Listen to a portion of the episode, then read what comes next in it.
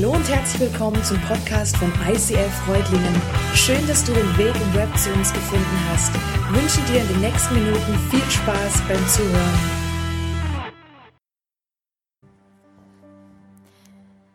Jesus sagte zu seinen Jüngern, lasst euch durch nichts in eurem Glauben erschüttern. Vertraut auf Gott und vertraut auf mich. Im Haus meines Vaters gibt es viele Wohnungen. Wenn es nicht so wäre, hätte ich dann etwa zu euch gesagt, dass ich dorthin gehe, um einen Platz für euch vorzubereiten? Und wenn ich dann einen Platz für euch vorbereitet habe, dann werde ich wiederkommen und euch zu mir holen, damit auch ihr dort seid, wo ich bin. Den Weg, der dorthin führt, wo ich hingehe, den kennt ihr ja. Herr, sagte Thomas, wir wissen doch nicht mal, wohin du gehst. Wie sollen wir dann den Weg dorthin kennen? Jesus antwortete, ich bin der Weg. Ich bin die Wahrheit und ich bin das Leben. Zum Vater kommt man nur durch mich. Wenn ihr erkannt habt, wer ich bin, werdet ihr auch meinen Vater erkennen. Ja, ihr kennt ihn bereits, ihr habt ihn bereits gesehen. Herr, sagte Philippus, zeig uns doch den Vater, das genügt uns schon. Jesus entgegnete, so lange bin ich nun schon bei euch und du kennst mich immer noch nicht, Philippus? Wer mich gesehen hat, hat den Vater gesehen. Wie kannst du da sagen, zeig uns den Vater? Glaubst du nicht, dass ich im Vater bin und dass der Vater in mir ist? Was ich euch sage, sage ich nicht aus mir selbst heraus. Der Vater, der in mir ist, handelt durch mich. Es ist alles sein Werk.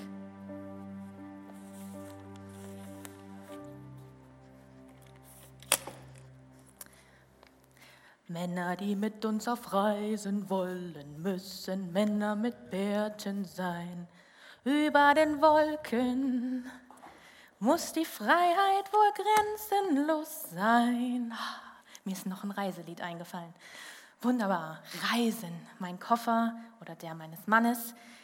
Ich liebe es zu reisen. Dieser Koffer hat auch schon viel gesehen, auch wenn er beim Fliegen nicht so aus dem Fenster gucken konnte. Aber er hat schon viel gesehen, denn ich liebe es zu reisen, andere Länder zu sehen, andere Kulturen, andere Sprachen zu hören, zu gucken, wie ticken da die Leute, wie ist es da. Und ich habe manchmal so eine richtige Sehnsucht, so ein richtiges Fernweh, wo ich denke, Mensch, es wird Zeit, ich muss wieder los, ich möchte wieder was sehen. Und ich weiß nicht, wie es euch ging. Am Anfang, als der, als der Clip hier kam, da kamen dann so zwei Männer Helme auf und haben ihre Motorräder gestartet und das war so ein Sound, das, oh, da ich dachte, ja genau, das will ich wieder. Mein Traum, den ich irgendwann mal, wenn die Kinder groß sind, aus dem Haus und ich alt, aber immer noch aufs Motorrad passe, dann werde ich den verwirklichen und dann werde ich mit dem Motorrad durch Neuseeland reisen. So, und mein Fernweh, dem wird es dann besser gehen. Ich liebe es also, unterwegs zu sein. Aber ich kenne es eben auch, dass wenn man eine Weile unterwegs ist und schon ein bisschen länger unterwegs ist, dass man irgendwann so denkt, oh, nach Hause wäre jetzt auch mal wieder schön. So ein Bett, was ich kenne, wo ich gemütlich, gemütlich drin liegen kann. Menschen, die meine Sprache sprechen, Menschen, die mich kennen, wäre auch mal wieder nett. Denn das ist auch so eine Sehnsucht, die man kennt und dass das Reisen mit sich bringt. Dass man irgendwann vielleicht sogar richtiges Heimweh bekommt. Und ich denke, jeder, der länger unterwegs ist auf einer Reise, nicht nur übers Wochenende, sondern wirklich länger, der kommt irgendwann an diesen Punkt, wo er denkt, Mensch, zu Hause wäre es jetzt auch mal wieder cool.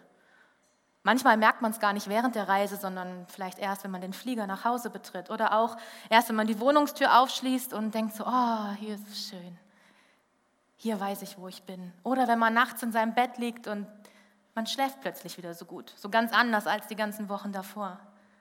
Und je länger man eben weg ist, desto intensiver merkt man das. Und diese Sehnsucht nach Zuhause, vorausgesetzt natürlich, du hast ein Zuhause und, ähm, oder definierst irgendetwas als dein Zuhause. Manche sagen, Zuhause ist da, wo ich die Möbel wieder erkenne, Zuhause ist da, wo Menschen sind, die mich lieben, oder auch Zuhause ist da, wo sich mein WLAN automatisch verbindet, ohne dass ich ein Passwort eingeben muss.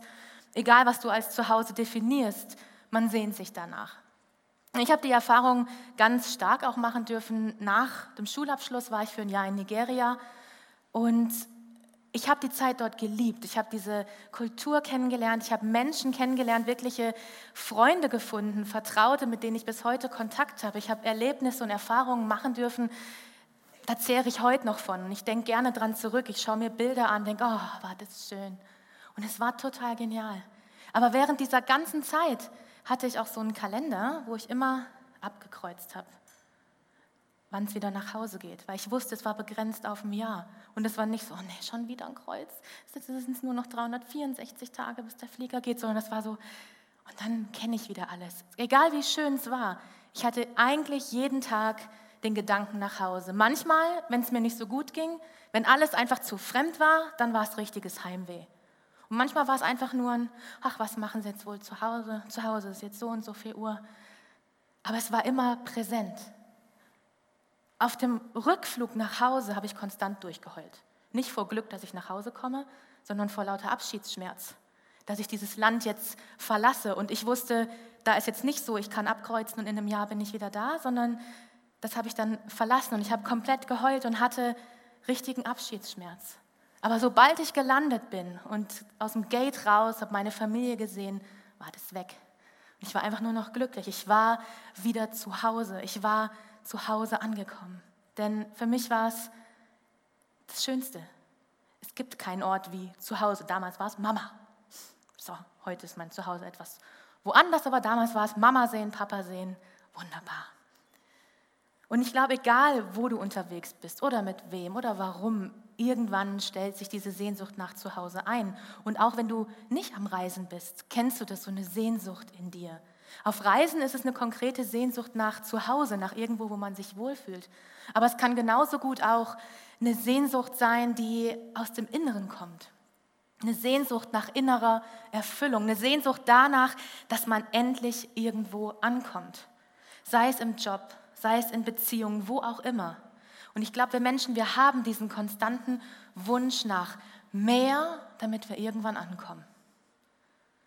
Und vielleicht ist es auch so, dass man, wenn man dann mal Zeit hat und liegt abends im Bett und dann kommt der Gedanke so, boah, okay, eigentlich geht es mir ganz gut, aber da muss doch noch mehr drin sein. Das kann doch jetzt nicht hier schon alles gewesen sein. Da muss es doch noch weitergehen. Ich muss doch für mehr geschaffen sein als, als für das hier dann ist dein Arbeitsort irgendwann nicht mehr so perfekt, wie dein Herz sich das wünscht. Da ist die Beziehung zu deinem Partner oder deine Ehe, dein Ehepartner nicht mehr so toll und erfüllend, wie deine Seele sich das wünscht.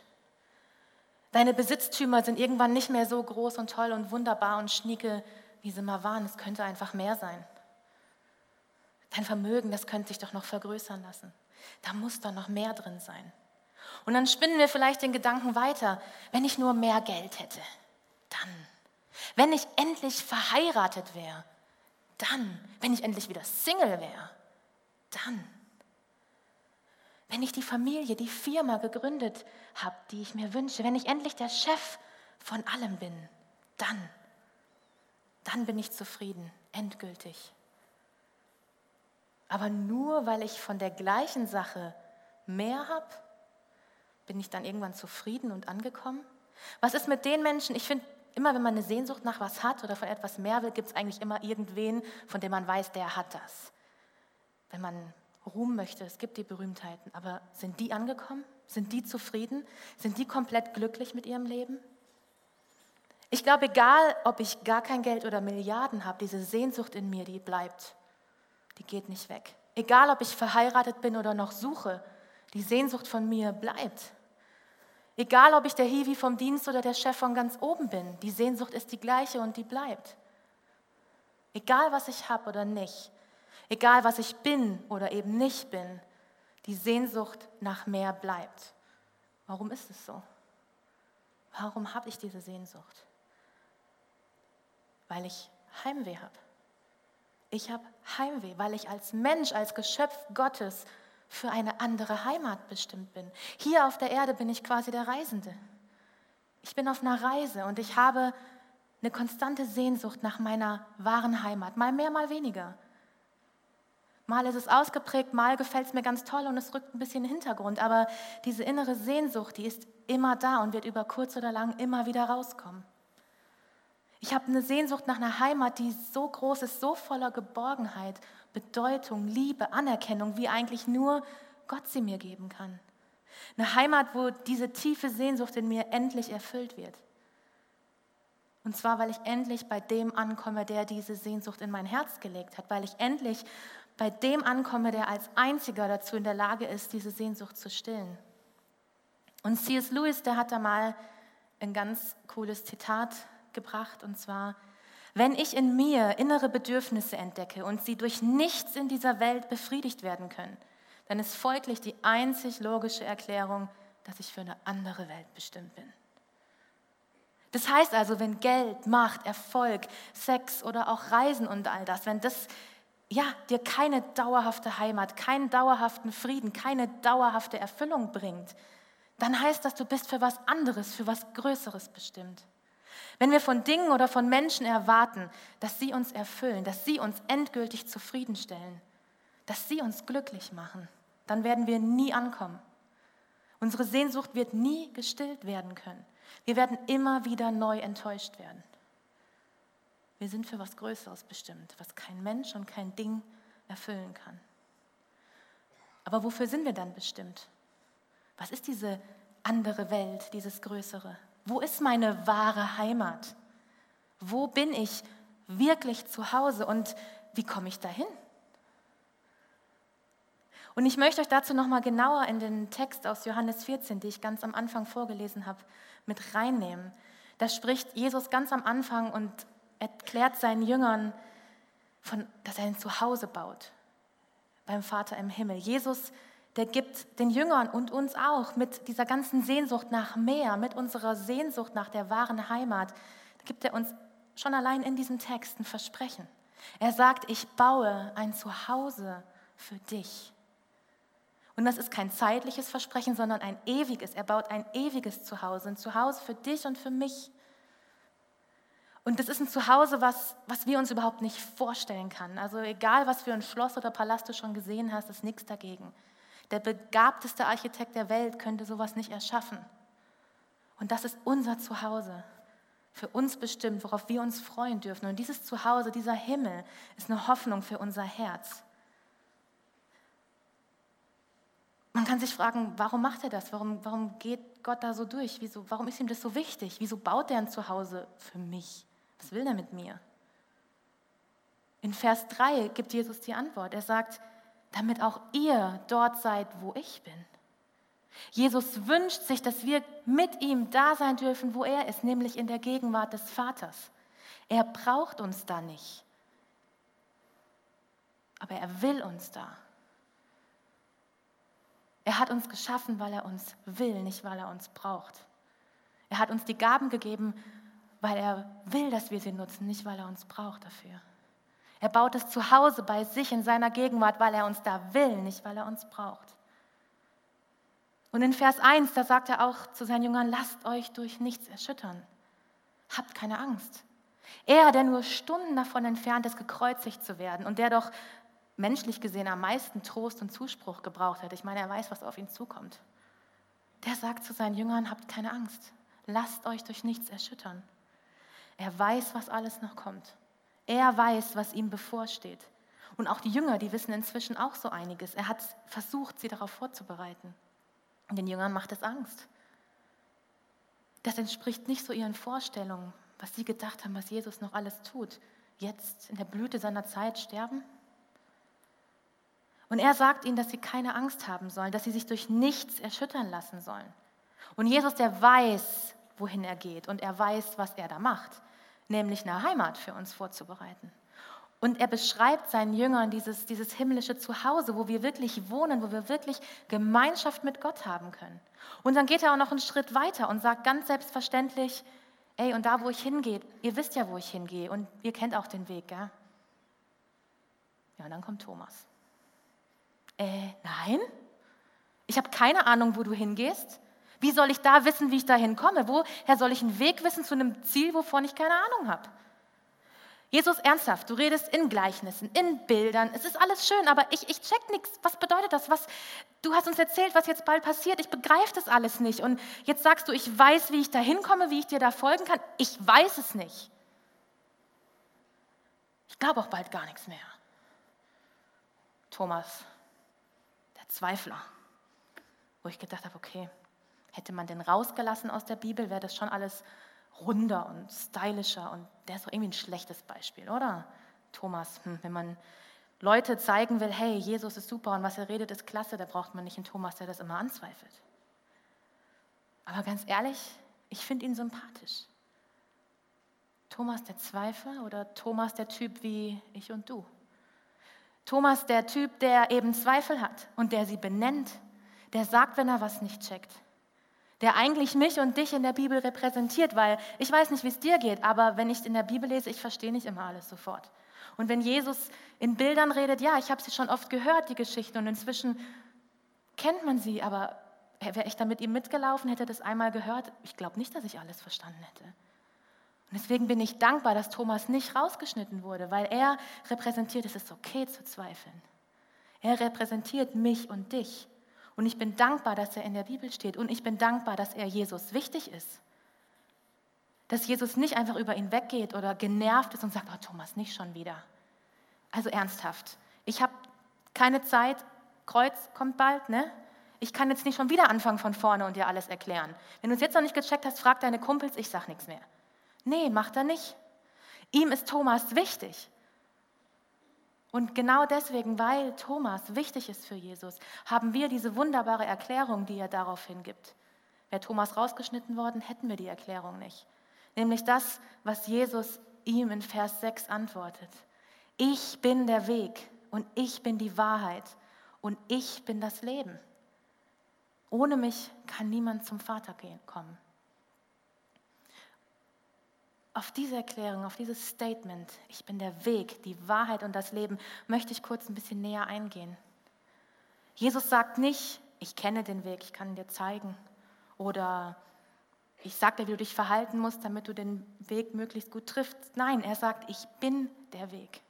Jesus weiß, dass er in wenigen Stunden gekreuzigt wird. Er weiß, was in wenigen Stunden passiert. Und er weiß aber auch, dass wir Menschen diese Sehnsucht in uns haben nach Heimat, diese Sehnsucht nach Gott und dass wir aber nicht hinkommen können, weil dieser Graben voller Sünde zwischen uns und Gott steht.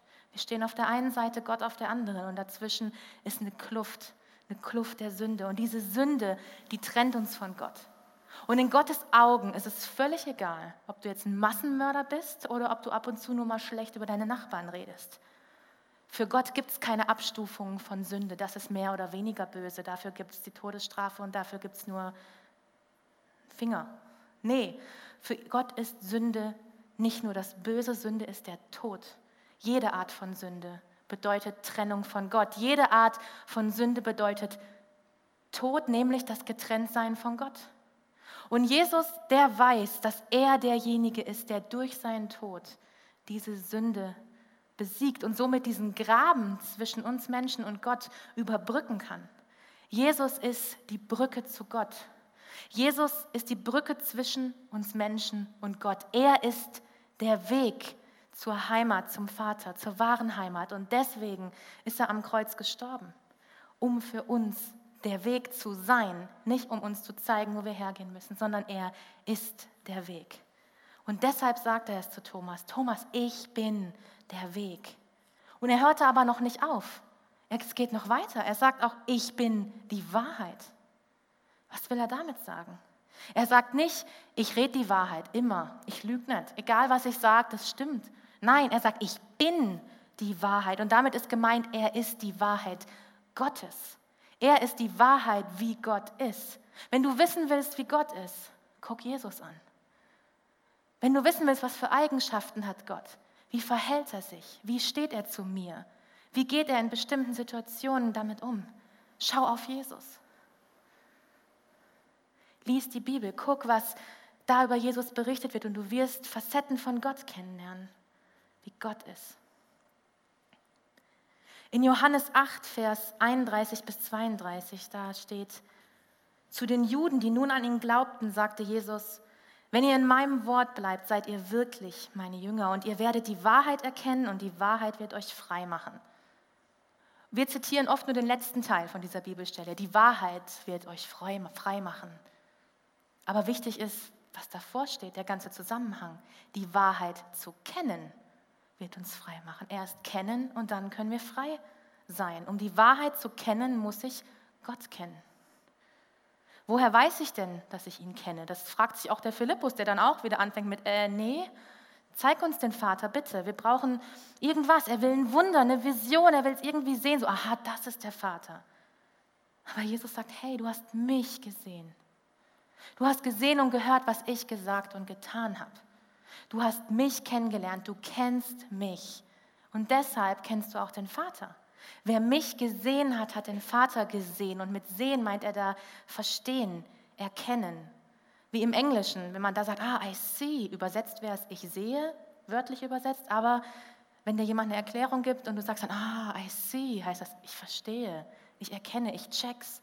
Und das meint er da auch. Wer den Vater gesehen, wer ihn verstanden hat, wer ihn erkannt hat, der hat auch andersrum, wer mich erkannt hat, der hat den Vater erkannt. Und ich glaube, ganz viele Menschen auf dieser Welt haben keine Beziehung zu Gott, nicht weil Gott sich nicht darum bemühen würde, nicht weil er für diese Menschen kein Zimmer in seinem ewigen Zuhause hat, sondern weil die Menschen gar keine Beziehung wollen, weil sie Gott nicht kennen, weil sie ein falsches Bild vom Vater haben. Will ich denn eine Beziehung zu jemandem haben, eine intime Beziehung, die ewig dauert, mit jemandem, vor dem ich Angst habe, den ich als tyrannischen Richter sehe, der immer gleich draufhaut, wenn ich was falsch mache? Oder anders gesagt, will ich eine Beziehung haben zu jemandem, den ich nicht respektiere, den ich so ein bisschen wie so eine Witzfigur mit Rauschebart auf einer Wolke sitzen sehe? Oder eine Beziehung zu jemandem, wo ich glaube, ja, den gibt's und der hat auch die Erde gemacht, aber der ist echt weit weg. Die Blümchen sind vielleicht von ihm, aber was geht mich das an? Der so distanziert für mich ist. Bei uns Menschen ist es doch auch so, so eine richtig tiefe, erfüllende Beziehung baut sich nach und nach auf, je besser man sich kennt. Je mehr ich mich öffne, je mehr der andere sich öffnet. Und deswegen sagt Jesus, ich bin die Wahrheit. Guck mich an und du weißt, wie Gott ist. Ich bin der Weg, wie du zu Gott kommst. Und wenn du mich anguckst, dann weißt du auch, wer dich da erwartet. Zu wem ich dir diese Brücke schlage. Guck mich an, Thomas. Ich bin der Weg zu Gott. Ich bin die Wahrheit Gottes. Und ich bin das Leben. Ich bin das Leben, sagt Jesus noch. Nicht nur, ich schaffe das Leben, ich bringe das Leben. Nein, ich bin das Leben. Das ist die Aussage schlechthin. Ich bin das Leben. Denn der Einzige, der wirklich von sich behaupten kann, dass er das Leben ist, ist Gott. Und wer ist Jesus? Gott. Er ist das Leben. Er ist das, worum es geht, worum sich alles dreht. Er ist der Ursprung. Er ist Alpha, er ist Omega, er ist das Leben. Und er sagt, ich bin das Leben und ohne mich bist du tot. Du kannst dir mehr Reichtum verschaffen, ja.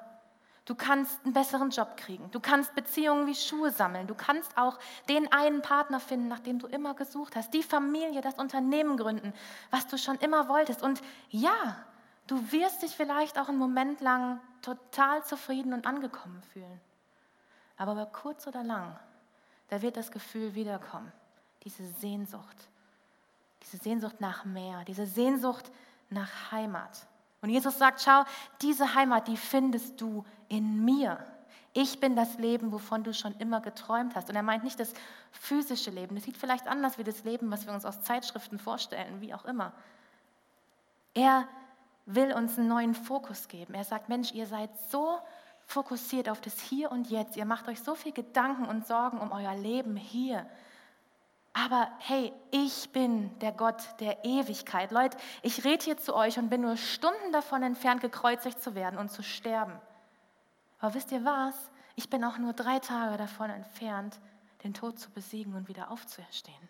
Ich bin das Leben. Ich bin der Ursprung des Lebens. Ich habe das Leben erfunden. Ohne mich hast du kein wahres Leben. Du hast nur eine billige Kopie, die dich ab und zu auch glücklich machen kann, aber niemals vollständig. Wahres Leben findest du nur in mir, in der Beziehung zu mir. Das Leben hier auf der Erde, das kommt und geht. Das beginnt und es endet. Aber ich bereite ein ewiges Zuhause für dich. Und ich bin der Weg, wie du dahin kommst. Und ich bin die Wahrheit dieses Gottes, nach dem sich dein Herz so sehnt und der dich da erwartet. Und in mir wirst du dieses Leben finden, nach dem du dich schon immer gesehnt hast. Ich werde all deine Sehnsüchte erfüllen. Jesus Christus ist der Weg und die Wahrheit und das Leben. Ich weiß nicht, wie es dir gerade geht. Vielleicht fühlst du dich gerade alles andere als nah bei Gott. Vielleicht hast du das Gefühl, Mensch, ob er da ist oder nicht, macht das wirklich einen Unterschied? Vielleicht stehst du aber auch gerade an dieser Kluft, die so zwischen dir und Gott ist. Und denkst, wie soll ich das je überwinden? Oder du hast das Gefühl, Mensch, ich bin Gott eh egal. Der hat mich verlassen, der hat mir den Rücken zugedreht. Was ich gemacht habe, das kann Gott nicht ertragen. Der will mich nicht angucken. Jesus, der kannte selbst diese Gefühle, jedes einzelne dieser Gefühle. Er, war, er hat die Heimat bei Gott verlassen, er wurde Mensch, war ihm trotzdem immer nah. Aber in dem Moment am Kreuz, wo Jesus nicht nur für unsere Schuld gestorben ist, sondern diese ganze Schuld wurde, er wurde zur Sünde. In dem Moment hat Gott sich von ihm abgewendet und Jesus hat gerufen, mein Gott, mein Gott, warum hast du mich verlassen? Und in dem Moment hat er all das gefühlt, diese Distanz. Und er hat sie überwunden. Und er hat sie für uns überwunden. Er ist der Weg geworden, damit du und ich Gott so nah sein können, dass wir eine Beziehung zu Gott führen können, obwohl wir so unperfekt sind, obwohl wir immer wieder sündigen. Und es geht noch weiter in Vers 3, wo er das gesagt hat, wenn ich diesen Platz für euch vorbereitet habe, hey, dann komme ich wieder und ich, ich, ich hole euch, ich bringe euch dahin, wo ich bin. Ich will, dass ihr bei mir seid. Das ist ein unglaublich schönes Versprechen, zu wissen, ich habe ein ewiges Zuhause, wo ich geliebt bin, wo ich sein kann, wie ich bin und wo alles, was in mir sich sehnt, brennt, alle Sehnsucht, die ich habe, wird dort erfüllt. Und Jesus sagt, ich will das Beste für dich. Ich will dir einen Platz vorbereiten, nicht irgendeinen, nicht irgendwie, das Beste. Ich liebe dich und ich will Gemeinschaft mit dir haben. Ich brauche dich nicht, aber ich will dich. Ich will nicht ohne dich sein, auch wenn ich es könnte. Und ein Stück von diesem Himmel können wir schon hier auf der Erde erfahren. Wir können schon heute hier und jetzt einen Vorgeschmack auf dieses ewige Zuhause bekommen. Wir können schon hier und jetzt diese Gemeinschaft mit Gott in einem bestimmten Rahmen erleben. Und zwar durch den Heiligen Geist, der in uns wohnt, den Gott uns als sein Stellvertreter geschickt hat, der als Beistand geschickt hat, als Jesus in den Himmel aufgefahren ist, wo dann später der Heilige Geist kam, als sein Beistand, als unser Tröster, unser Helfer. Da heißt es in Johannes 14, und ich werde den Vater bitten, und er wird euch einen anderen Beistand geben, der für immer bei euch bleiben soll. Den Geist der Wahrheit, den die Welt nicht empfangen kann, weil sie ihn nicht sieht und nicht kennt. Ihr aber kennt ihn, weil er bei euch bleibt und in euch sein wird.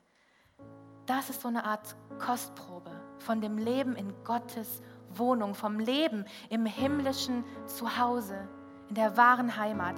Das ist quasi eine Anzahlung, so der erste Teil von unserem himmlischen Erbe, was wir hier und jetzt schon erleben dürfen. Aber was heißt das ganz praktisch? Was bedeutet das, dass ja, das Zuhause bei Gott, diese Gegenwart Gottes zum gewissen Rahmen schon hier auf der Erde möglich ist? Was bedeutet das, dass Jesus der Weg zum Vater ist und wir jetzt schon diesen Weg erfahren dürfen? Es bedeutet zum Beispiel, wenn du gleich betest, dass du nicht ins Leere betest, sondern dass Gott, der Vater, dein Gebet hört. Dass er jedem einzelnen Wort von dir zuhört. Dass jedes deiner Gefühle wichtig ist für ihn. Er ist dir nahe, er ist hier genau in diesem Raum. Und das ist nur möglich durch Jesus. Das ist nur möglich durch dieses Opfer, was Jesus am Kreuz gemacht hat. Und ich lade dich jetzt ein, nutz das folgende Lied und lass dich drauf ein, auf dieses Abenteuer Jesus. Vielleicht wagst du den ersten Schritt auf diesem Weg. Vielleicht willst du, betest du darum, dass du Gott wirklich erkennen darfst, dass du die Wahrheit erkennen darfst und dass du das Leben hast, was dich wirklich erfüllt. Lass dich drauf ein und erlebe, wie du schon heute dieses ewige Zuhause hier und jetzt in deinem Leben erfahren darfst.